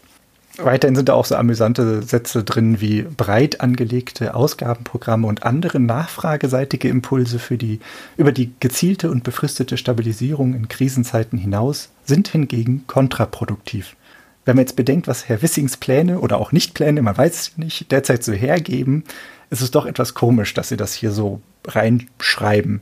Mhm. Wenn man jetzt wieder vor dem Hintergrund hat, dass seine Pläne von Herrn Wissing zwei Tage vor diesem Papier bekannt wurden und einen Tag vor diesem Papier von ihm dementiert wurden, könnte man sich auch vorstellen, dass da vielleicht jemand eingefangen wurde. Aber das ist jetzt nur reines Spekulieren das Papier an sich bietet so einen ganz knappen Überblick über die weltwirtschaftliche Situation. Im Fokus sind dann stagnierendes Wirtschaftswachstum, seit Monaten rapide gestiegene Inflation, insbesondere dann auch der zu zahlende Preis für die politisch gewollte Unabhängigkeit von fossilen Energieträgern aus Russland. Und das alles führt dann zu erhöhten mittelfristigen Inflationserwartungen, wachsende Unsicherheit bei Anlegern, also so einen sinkenden Risikoappetit nennen die das, durch fallende Realzinsen auf der einen Seite und eben steigende Risikoprämien auf der anderen Seite manifestiert sich das. Das ist wirklich, da kann man nicht viel gegen sagen, das ist irgendwie eine ganz nette Umschreibung. Aber generell scheint das ganze Papier unter dem Sternzeichen angebotsorientierte Wirtschaftspolitik geboren worden zu sein. Der Begriff Angebot kommt darin 35 Mal vor, Nachfrage mhm. hingegen nur achtmal. Okay. Nachfragestimuli sind unangebracht, wird da ganz klar gesagt, weil einer hohen Sparquote private Haushalte, die sich in den letzten zwei Jahren aufgebaut hat und unter anderem den vollen Auftragsbüchern, die ja derzeit nicht abgearbeitet werden können, des verarbeitenden Gewerbes, brauchen wir das alles nicht. Nachfrage ist ja offensichtlich da. Geld ist vorhanden. Wenn das alles mal aufgeholt wird, was in den letzten zwei Jahren nicht ausgegeben würde, offensichtlich ist da ja genug Kohle im Umlauf. Tja, äh, wirtschaftspolitischer Fokus ist also demnach dann die Angebotsseite. Das sagen sie auch ganz klar da drin. Produktivitätswachstum wird dann da als Kernelement herausgehoben für wirtschaftlichen Wachstum mhm. und äh, wirtschaftliches Wachstum. Und dass davon nicht dann alles bei den Produzenten hängen bleibt, wird auch ganz nach Lehrbuch erklärt. Man könnte fast meinen, man hat da irgendwo was rauskopiert. Ich zitiere wieder gerne. Eine höhere Produktivitätsdynamik wirkt zudem preisdämpfend, da der Wohlstandsgewinn bei funktionierendem Wettbewerb über geringere Preise an die Endverbraucher weitergegeben wird. Oh, ja, der Markt es, also, funktioniert. Genau, das sind halt lauter solche Annahmen, die da implizit drinstecken. Und dann, wenn man das vor dem Hintergrund hat, dass sie halt sich am Anfang natürlich ganz klar auf eine ja, ordoliberal marktwirtschaftlichen Politikansatz berufen, sieht man auch genau, wo die Idee herkommt. Das ist eben alles irgendwie sehr theoretisch, habe ich das Gefühl. Naja, dann später werden sie ein bisschen konkreter, nämlich äh, nennen sie dann so ein paar Dinge, die sie ganz besonders eben fördern oder eben herausstellen wollen. Unter anderem Gründungen, Wachstum junger Unternehmen. Sie wollen die Allokationsfunktion des Marktes dabei aber auch zulassen. Also ineffiziente Firmen sollen ruhig ausscheiden können. Man muss die nicht extra stützen und so weiter. Es beschreibt letzten Endes das klassische Prinzip schöpferischer Zerstörung aller Schumpeter. Mhm. Die einen gehen weg, die es halt nicht am Markt schaffen, die anderen kommen danach, nehmen den Platz ein, sind besser und so weiter und so fort. Auch hier wieder mehr oder minder Lehrbuchökonomik. Wettbewerbsordnung soll gestärkt werden, bürokratische Hürden sollen abgebaut werden. Das ist alles FDP-Sprech, da ist nichts Neues in dem Sinne drin. Mhm. Ähm, Reallokation von Arbeitskräften durch berufsbegleitende Weiterbildung und Umschuldungen fordern sie. Sie fordern ja, die Entfesselung privatwirtschaftlicher Kräfte. Und da sind lauter solche Formulierungen drin. Senkung der steuerlichen Belastung von Kapitalgesellschaften wird als Beispiel genannt. Geringere Lohnzusatzkosten für Unternehmen wird als Beispiel genannt.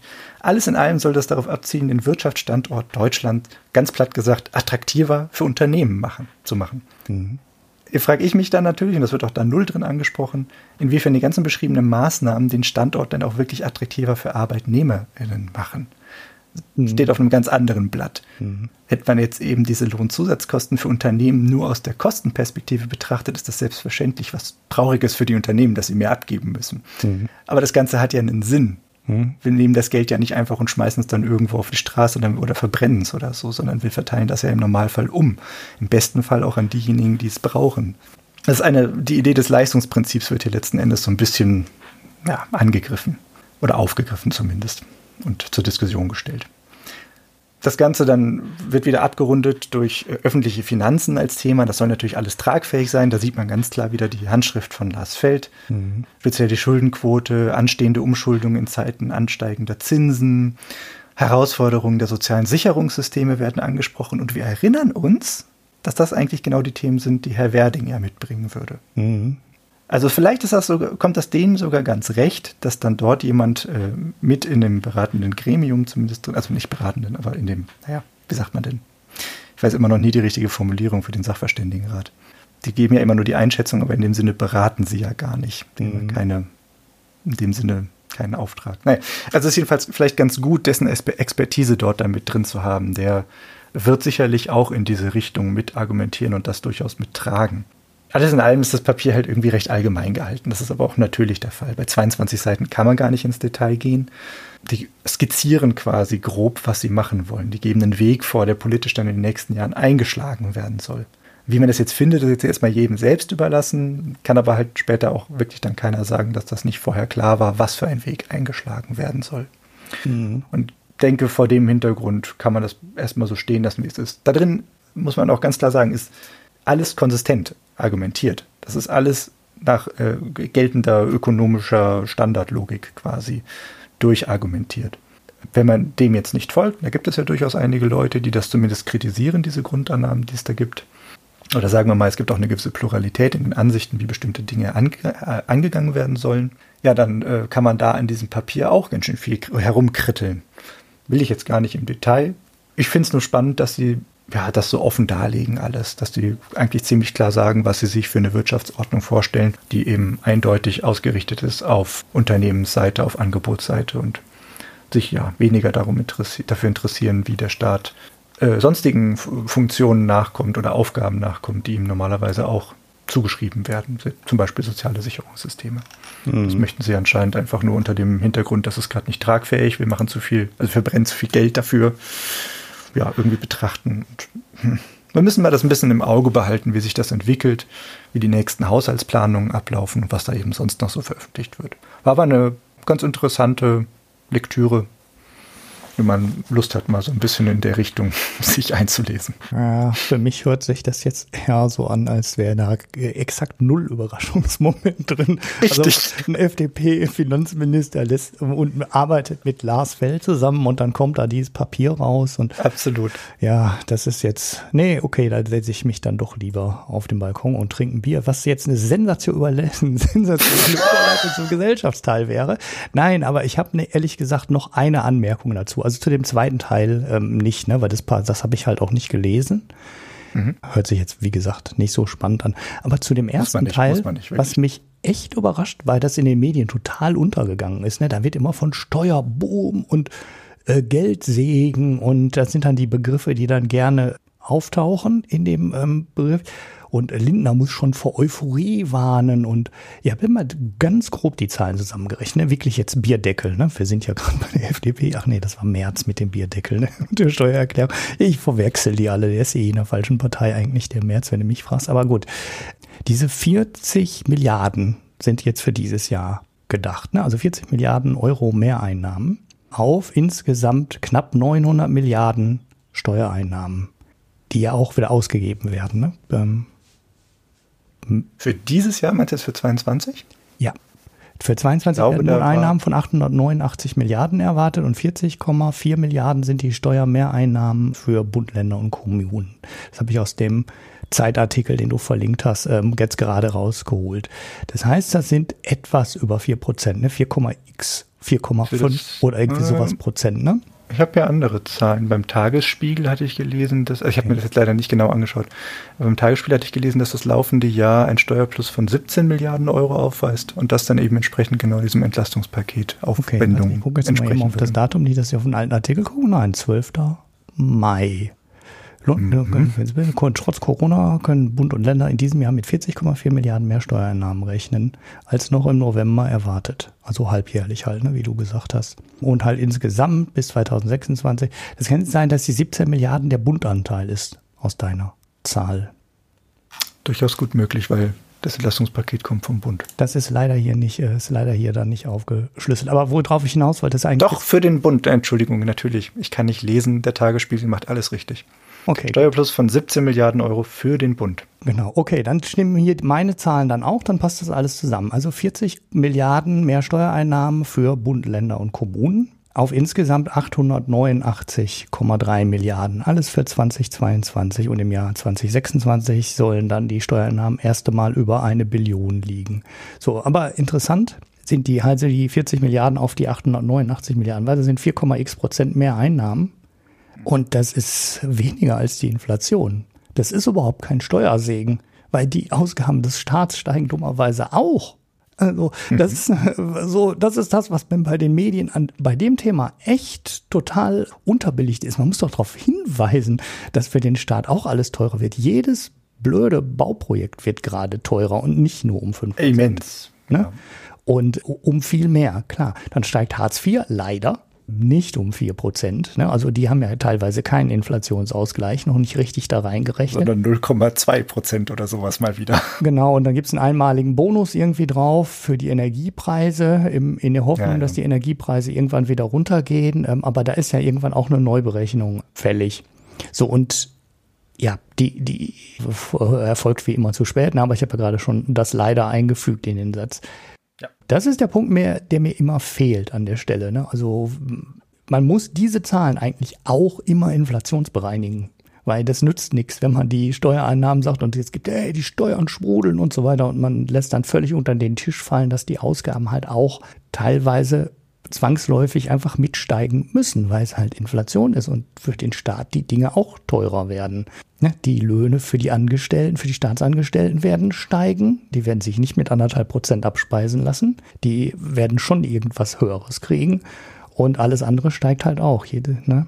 Ähm, genau, also die, die Sache mit den Löhnen, das wurde ja auch mehrfach angesprochen von Herrn Lindner schon, dass wir da aufpassen müssen, dass sich doch bitte alle in Lohnzurückhaltung üben müssen, mhm. damit es jetzt eben nicht zu einer Lohnpreisspirale kommt, weil jetzt alle gerade sehen, dass es teurer wird, dass sie dann so viel nachfordern. Mhm. Ich meine, als ob irgendeine Gewerkschaft es schaffen würde, 10 Prozent oder sowas an Extragehalt auszuhandeln. Das ist absurd. Die gehen dann natürlich mit so einer Forderung irgendwie jetzt schon in die Verhandlungen rein, aber das passiert natürlich im Leben nicht. Mhm. Also das ist natürlich ein, ein krasser Leck dazwischen, was da wirklich passiert. Ist nicht vorhersehbar in dem Sinne. Ich glaube aber die Berechnung, ich bin mir jetzt nicht gerade hundertprozentig sicher, da wird, glaube ich, genau sowas in den Steuerschätzungen schon berücksichtigt, zumindest äh, erinnere ich mich vage daran. Müsste ich jetzt nochmal genauer nachlesen. Hm. Ja, das ist in den, ähm, in den Schätzungen ist es natürlich alles drin, nur in den, den Medienberichterstattungen darüber wird dann mal die, die, wird an der Stelle halt ähm, eine nicht bereinigte Zahl dann immer so groß auf den Tisch gedeckt und ja, ähm, da, da steckt auch so ein bisschen dieses, boah, der Staat, der kriegt immer mehr Steuern und wir müssen immer mehr Steuern zahlen und so weiter. Ne? Das kann halt schnell so stammtischmäßig ähm, interpretiert werden, aber man muss. Das ist halt das Schöne, wenn wir Wachstum haben oder wenn zumindest die Preise steigen, sagen wir es mal erstmal ganz doof, Inflation haben, wird halt einfach die Gesamtmenge des eingenommenen Geldes für den Staat auch mehr. Ja. Und selbstverständlich. Das ist aber halt nur ein absoluter Wert. Also der sagt ja an sich in dem Sinne erstmal nichts aus. Genau. Und jetzt, wie gesagt, die Zahl hier, die eine für 2022, habe ich jetzt mal bierdeckelmäßig gerechnet und äh, ja, das ist eigentlich nicht dolle, was da oben drauf gekommen ist. Naja, jetzt muss man sehen, das eine halbjährliche Schätzung. Ich habe jetzt den ganzen Wert irgendwie hochgerechnet. Das war jetzt wirklich Bierdeckel, ne? Aber das müsste man eigentlich sauber bereinigen und dann auch sauber in den Medien darstellen, dass es auf beiden Seiten immer steigt. Jetzt könnte man nochmal den Bogen zurückmachen zur Übergewinnsteuer. Da fällt mir nämlich jetzt gerade dieses schöne Zitat wieder ein. Ähm, für euch ist es Inflation, für uns sind es Gewinne, aber das passt jetzt, hätte natürlich gerade an der Stelle viel besser gepasst. Das ist ein sensationeller Spruch, finde ich eigentlich, den man äh, mit der Übergewinnsteuer macht. Man muss fast alle Zahlen immer inflationsbereinigen, vor allem wenn die Inflation so hoch ist, wie sie gerade ist. Sonst ähm, führt das schnell auf die falsche Fährte. Ja. Wir haben Orangensaftproduzenten, deren Preise gleich geblieben sind. Außerdem gute Wertanlage. Äh, mhm. Die armen Orangensaftproduzenten jedenfalls, die haben ja äh, genau das Problem letzten Endes jetzt, dass sie nicht mehr Geld kriegen. Die müssen vielleicht ihr Produkt auch mal erhöhen. Weil ja. letzten Endes leiten sie ja dann doch auch wieder unter den Lohnforderungen. Ach Leute, das wird, das wird nicht gut ausgehen. ähm, ein, ein, Wort noch ähm, ja. zu, den, zu der Inflation, ähm, den Auswirkungen. Herr Lindner hat auch darauf hingewiesen, nachdem wir jetzt ja andere Dinge anpassen, eben zum Beispiel Steuerfreibeträge zum Beispiel für alle erhöht werden sollten, oh, spannende Ansage, äh, müsste man aber auch den Einkommensteuertarif an die Inflation anpassen. Mhm. Und sowas wird dann auch gerne vorgebracht nochmal. Das würde natürlich äh, äh, wiederum dann auch zu geminderten Steuereinnahmen führen, selbstverständlich. Mhm. Ja. Naja, äh, sei dahingestellt, wie sich das entwickelt. Das ist ja eben kein statischer Block, den man da einfach einmal durchrechnet und danach kann man sagen, das oder das ist die richtige Antwort, sondern es ist nun mal alles ein bisschen komplexer und normalerweise sehr dynamisch aufgestellt. Und das, ja, wie du sagst, das wird halt einfach nicht so wirklich in den Medien diskutiert. Liegt aber vielleicht auch einfach daran, dass es so schwer zu durchschauen ist. Mhm. Kann man keinem richtig vorwerfen. Ja, ja äh, genau, es ist eigentlich, es liegt schon an der Datenquelle, ne, weil die an der Stelle halt auch ähm, einfach nur die Zahl liefert und das, ähm, ja, dann wird's halt. Daraus kann man dann nicht mehr machen, natürlich. Es ist ja schon vorbearbeitet quasi. Ja, und dann müsste man selber irgendwie berechnen oder disclaimern. Eigentlich ist es ja ein Disclaimer, ne? Man müsste eigentlich dann an der Stelle in den Artikel einbauen den Hinweis, dass die Steuereinnahmen natürlich auch durch die Inflation steigen ne? und die Ausgaben auch mit der Inflation steigen. Und dann ähm, wundert mich eigentlich, dass die ähm, das Finanzministerium das nicht direkt sagt, um das quasi zu sagen, ey, wir schwimmen gar nicht in Geld. Aber die FDP naja, will dieses probiert. Image vielleicht gar nicht ähm, haben, sondern äh, ja, nee, genau. eher äh, in die andere Richtung arbeiten, keine Ahnung. Okay, gut, sind wir durch mit dem Thema. Können wir irgendwann nochmal auf jeden Fall genauer darüber reden, weil das wird uns begleiten, das Thema. Ja. Bin ich mir sicher. Das denke ich auch. Äh, das ist schön, dass du das schon gelesen hast und dann kannst du, bist du jetzt unser Experte für dieses Dingen. Da musst du jetzt durch, hast Pech gehabt. Sonst will das, glaube ich, keiner mehr lesen. Gut. Also ich habe kein Pick mehr explizit. Wenn ich jetzt unbedingt einen nennen sollte an dieser Stelle, würde ich diesen Guardian-Artikel nehmen zu diesen Carbon Bombs. Der ist nämlich echt gut und lang. Und ähm, machst du gerade dein, dein Thema, zu dem du geredet hast, nochmal zu deinem Pick? Genau. Ich bin da faul. Ich habe keine. Ich habe auch kein. Ich habe auch kein. Ehrlich gesagt kein Bier. Ich, ich natürlich habe ich ungefähr 57 oh. unterschiedliche Biere getrunken. Das ist jetzt sehr peinlich. Aber dieses, was du jetzt hier hast, ne, ähm, äh, das habe ich nämlich auch, aber noch nicht getrunken. Nein, ich habe gehofft, du hättest es schon getrunken. Nein, ich habe es noch nicht getrunken. Äh, das steht noch hier schön und äh, ich war auch bei meiner kleinen Brauerei und habe dann Bier geholt und so weiter. Das pick ich aber nicht, weil es nicht interessant ist. Ich hatte es einmal gepickt und das Altbier schmeckt dieses Jahr genauso gut wie in den Jahren zuvor. und ich habe das schon mal gepickt und warum soll ich jetzt hier den 2022 Jahrgang nochmal extra picken? Mhm, und sonst ja, also ein richtiger Biersommelier, der muss das schon unterscheiden können. Ja, das schmeckt tatsächlich dann auch wirklich ein bisschen anders, aber nein, keine Ahnung, kann ich nicht, kann ich nicht, weil dafür bräuchte ich dann den Vergleich und es geht ja dann eben auch nicht. Ne? Also selbst wenn du jetzt einen 2021er noch hättest, das schmeckt ja das schmeckt ja ganz anders. Nee, ach ja. Nee, genau. Also du kannst nur aus deiner Erinnerung das bewerten. Genau. Und du hast du äh, die Biere, das Bier, was du jetzt zum Beispiel hast. Ähm, wenn du auch keinen Pick hast, dann können wir nämlich. Doch, warte, ich, äh, ich habe einen ah, Pick, aber ich muss Pick. den Link dafür noch raussuchen. Ja, ja du hattest ihn hier nicht eingetragen. Deshalb dachte ich, du hättest auch keinen. Ah, ja, okay. Dann machen, ähm, wir, machen wir erstmal weiter mit dem Pick, obwohl wir gerade eigentlich schon beim Bier waren. Der ist schnell erklärt. Das ist ein einzelnes Bild, eine kleine Grafik, die ich vor ein paar Tagen auf Twitter gefunden hatte, mhm. wo äh, jemand in so einem schönen äh, Kuchendiagramm, wir lieben die Dinger doch alle, ja. dargestellt hat, welche äh, Firmen, welche ähm, Spielestudios aus dem Videogame-Bereich zu welchen großen Konzernen gehören. Und da hat man doch sehr schön gesehen, wie sich das immens konzentriert hat, mhm. dieses ganze Business. Das ist leider nicht aufgegliedert auf ähm, Umsätze oder sonstiges, aber man kann, wenn man dann doch die Entwicklernamen da sieht, recht schnell einordnen, welche riesigen Titel bei welchen ja, riesigen Konzernen gelandet sind. Das Bild ist knuffig, da kann man sich mal äh, eine halbe Minute befassen, wenn man in diesem Gaming-Bereich unterwegs ist.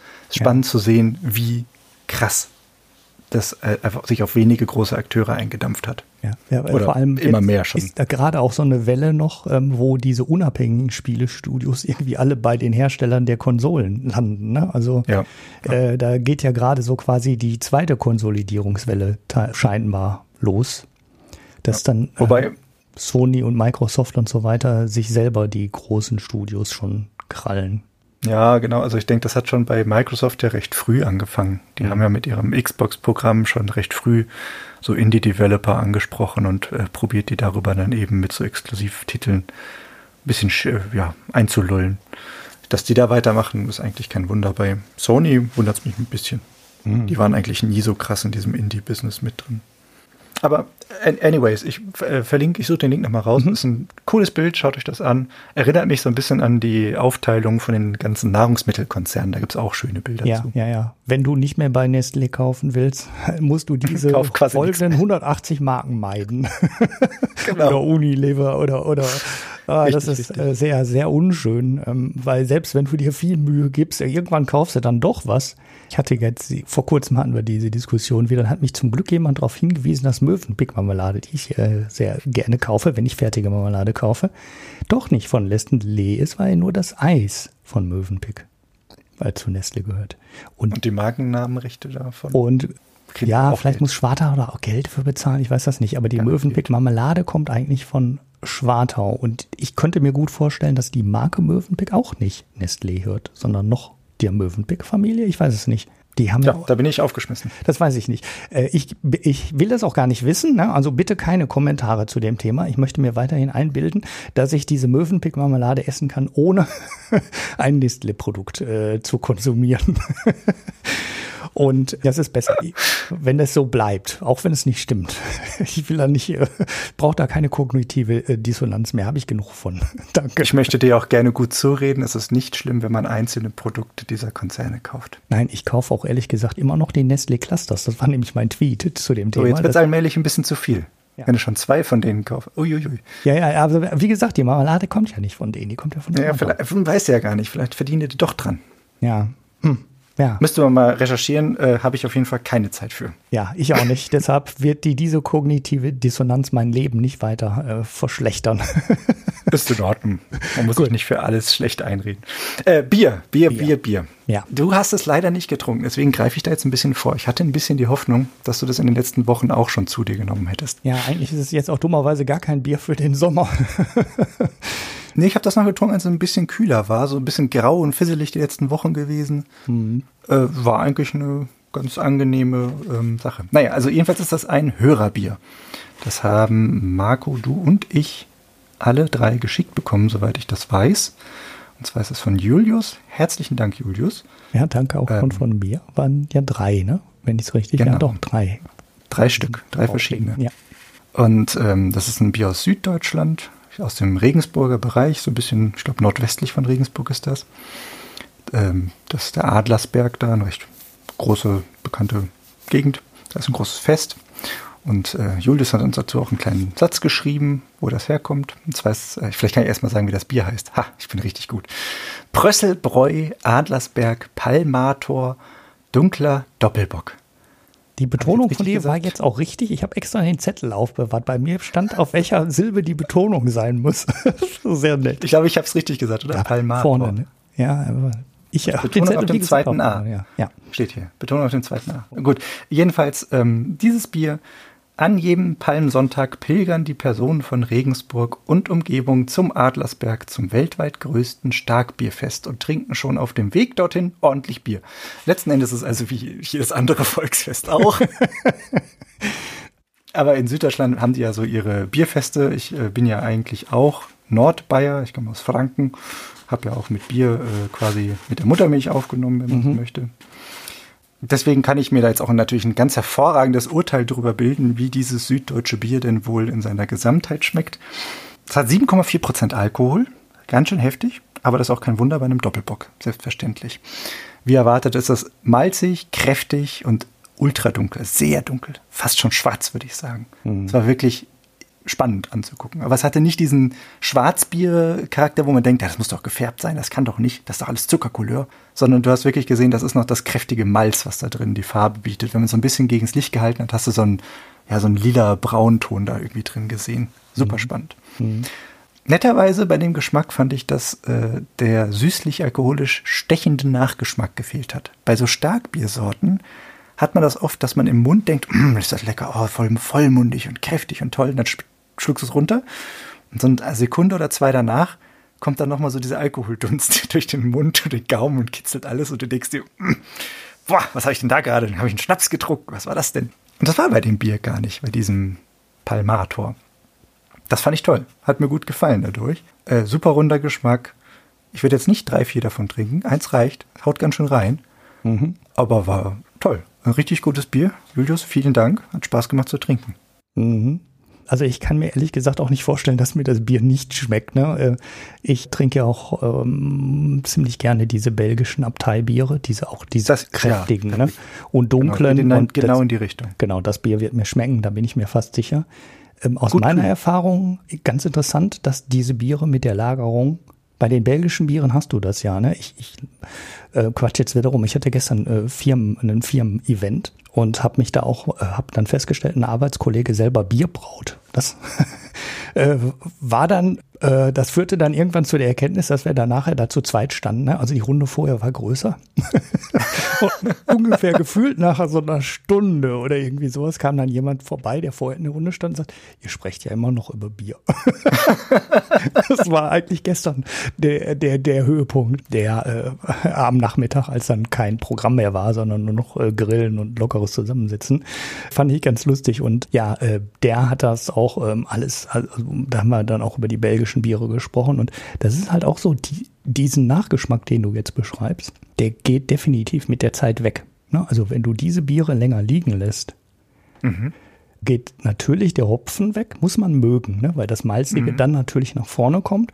Aber wenn es ein gut gemachtes Bier ist, geht dieser Nachgeschmack, den manche, also dieser alkoholische Nachgeschmack, Ich kann es leider nicht anders beschreiben. normalerweise, ja, ich, aber ich weiß, was du meinst. Und jeder, der so ein Bier schon mal getrunken hat, versteht das auch. Deine Beschreibung war, war dann gut. Und die geht eigentlich weg, je länger das Bier lagert.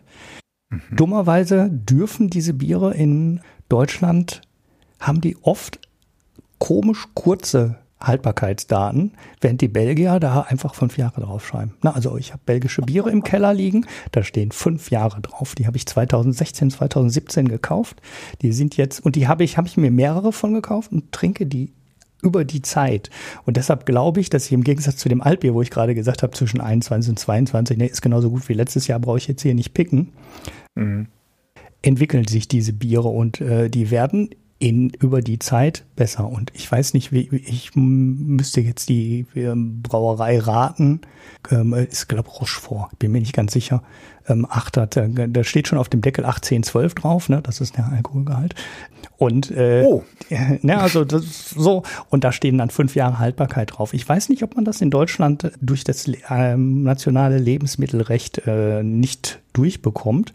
Aber wo ich jetzt eigentlich zurück wollte, mein Arbeitskollege hat dann halt äh, gesagt, äh, Bier wird nicht schlecht.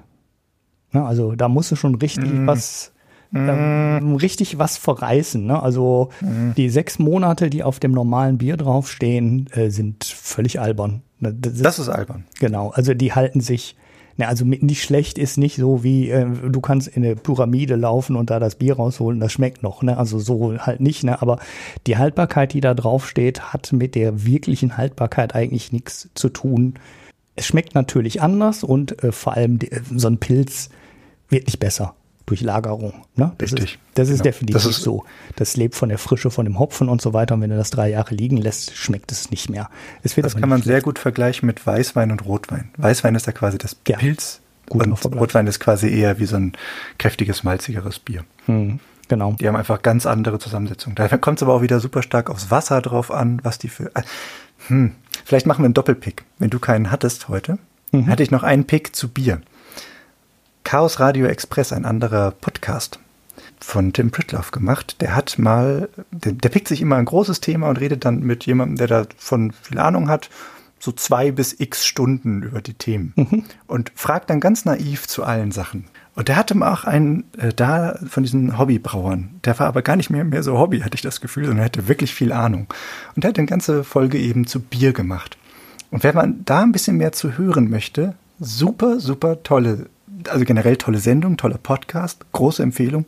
Aber diese Folge war wirklich herausragend, hat Spaß gemacht hole ich noch den Link raus, packe ich euch auch noch rein, habe ich ja, einen Doppelpick und auch. Ulrich hat keinen. Genau, den, den, den finde ich auch. Ja, mein Gott, Chaos Radio Express, ähm, wie hielt ich jetzt äh, Permakultur, weil die letzte Folge pick ich doch einfach die, so, habe ich auch einen Pick. Nun passt nicht wirklich zum äh, Dings, aber das ist auch ein Standard-Podcast von mir, die ich höre. Die Bierfolge kenne ich auch und die ist auch gut. Wobei ich mir jetzt nicht mehr ganz sicher bin, ob das die Folge war, wo der das beschreibt mit der Berliner Weiße und dem Sauerbier. Nee, nee, das ist die nicht. Doch, ne? ich glaube auch. Doch, doch, doch, das ist doch der, ne? Ich, äh, im Name ja, fällt Da ging es auch um die Lagerung, genau, und deswegen mhm. fiel es mir auch gerade noch ein. Genau, darüber habe ich übrigens gestern mit dem Arbeitskollegen auch natürlich gesprochen, wie man, ob man noch Sauerbier herstellen kann. Und ja, kann man. Privat sagt er, wäre das viel einfacher als in der Brauerei. Das geht. Er hat tatsächlich schon mal eins gebraut. Meinte, er wäre noch nicht zufrieden damit, aber weil du das privat, ja, privat ist dein Setup halt einfach. Und das Problem ist, du musst die Milchsäurebakterien dann rauskriegen aus der Brauanlage. Und das ist in einer großen Bauanlage halt sauschwierig. Da reicht ein bisschen was an Rest und dann ist dein Bier versaut. Und dann kannst du die ganze Charge wegwerfen. Und deshalb gibt es so wenig Brauereien, die noch Sauerbier brauen. Aber privat geht das, weil du hast dann nicht viel und du kriegst es noch sauber. Ja, okay, gut, dann haben wir es, ne? Ähm, glaube. Jetzt habe ich ganz am Anfang der Folge nochmal extra gehört, wie der Marco und wie die Hanna immer die Einleitung machen. Jetzt weiß ich nicht, wie die das Outro machen. Warte, ich mache das Outro. Ja, genau, mach du einfach das, das Outro. Okay. Liebe HörerInnen, es hat sehr viel Spaß gemacht, dass ihr uns zugehört habt. Wir hatten auf jeden Fall viel Spaß beim Reden. Herzlichen Dank, Ulrich. Ja, für eine Premiere hat das sehr gut geklappt heute. Ich hatte auch viel Spaß. Kein, ich hoffe, ihr habt den Spaß auch und ich hoffe, meine nächste Pause wird kürzer. Das hoffen wir alle. Oh, Bleibt wie ihr seid. Macht's gut. tschüss. Ja, tschüss.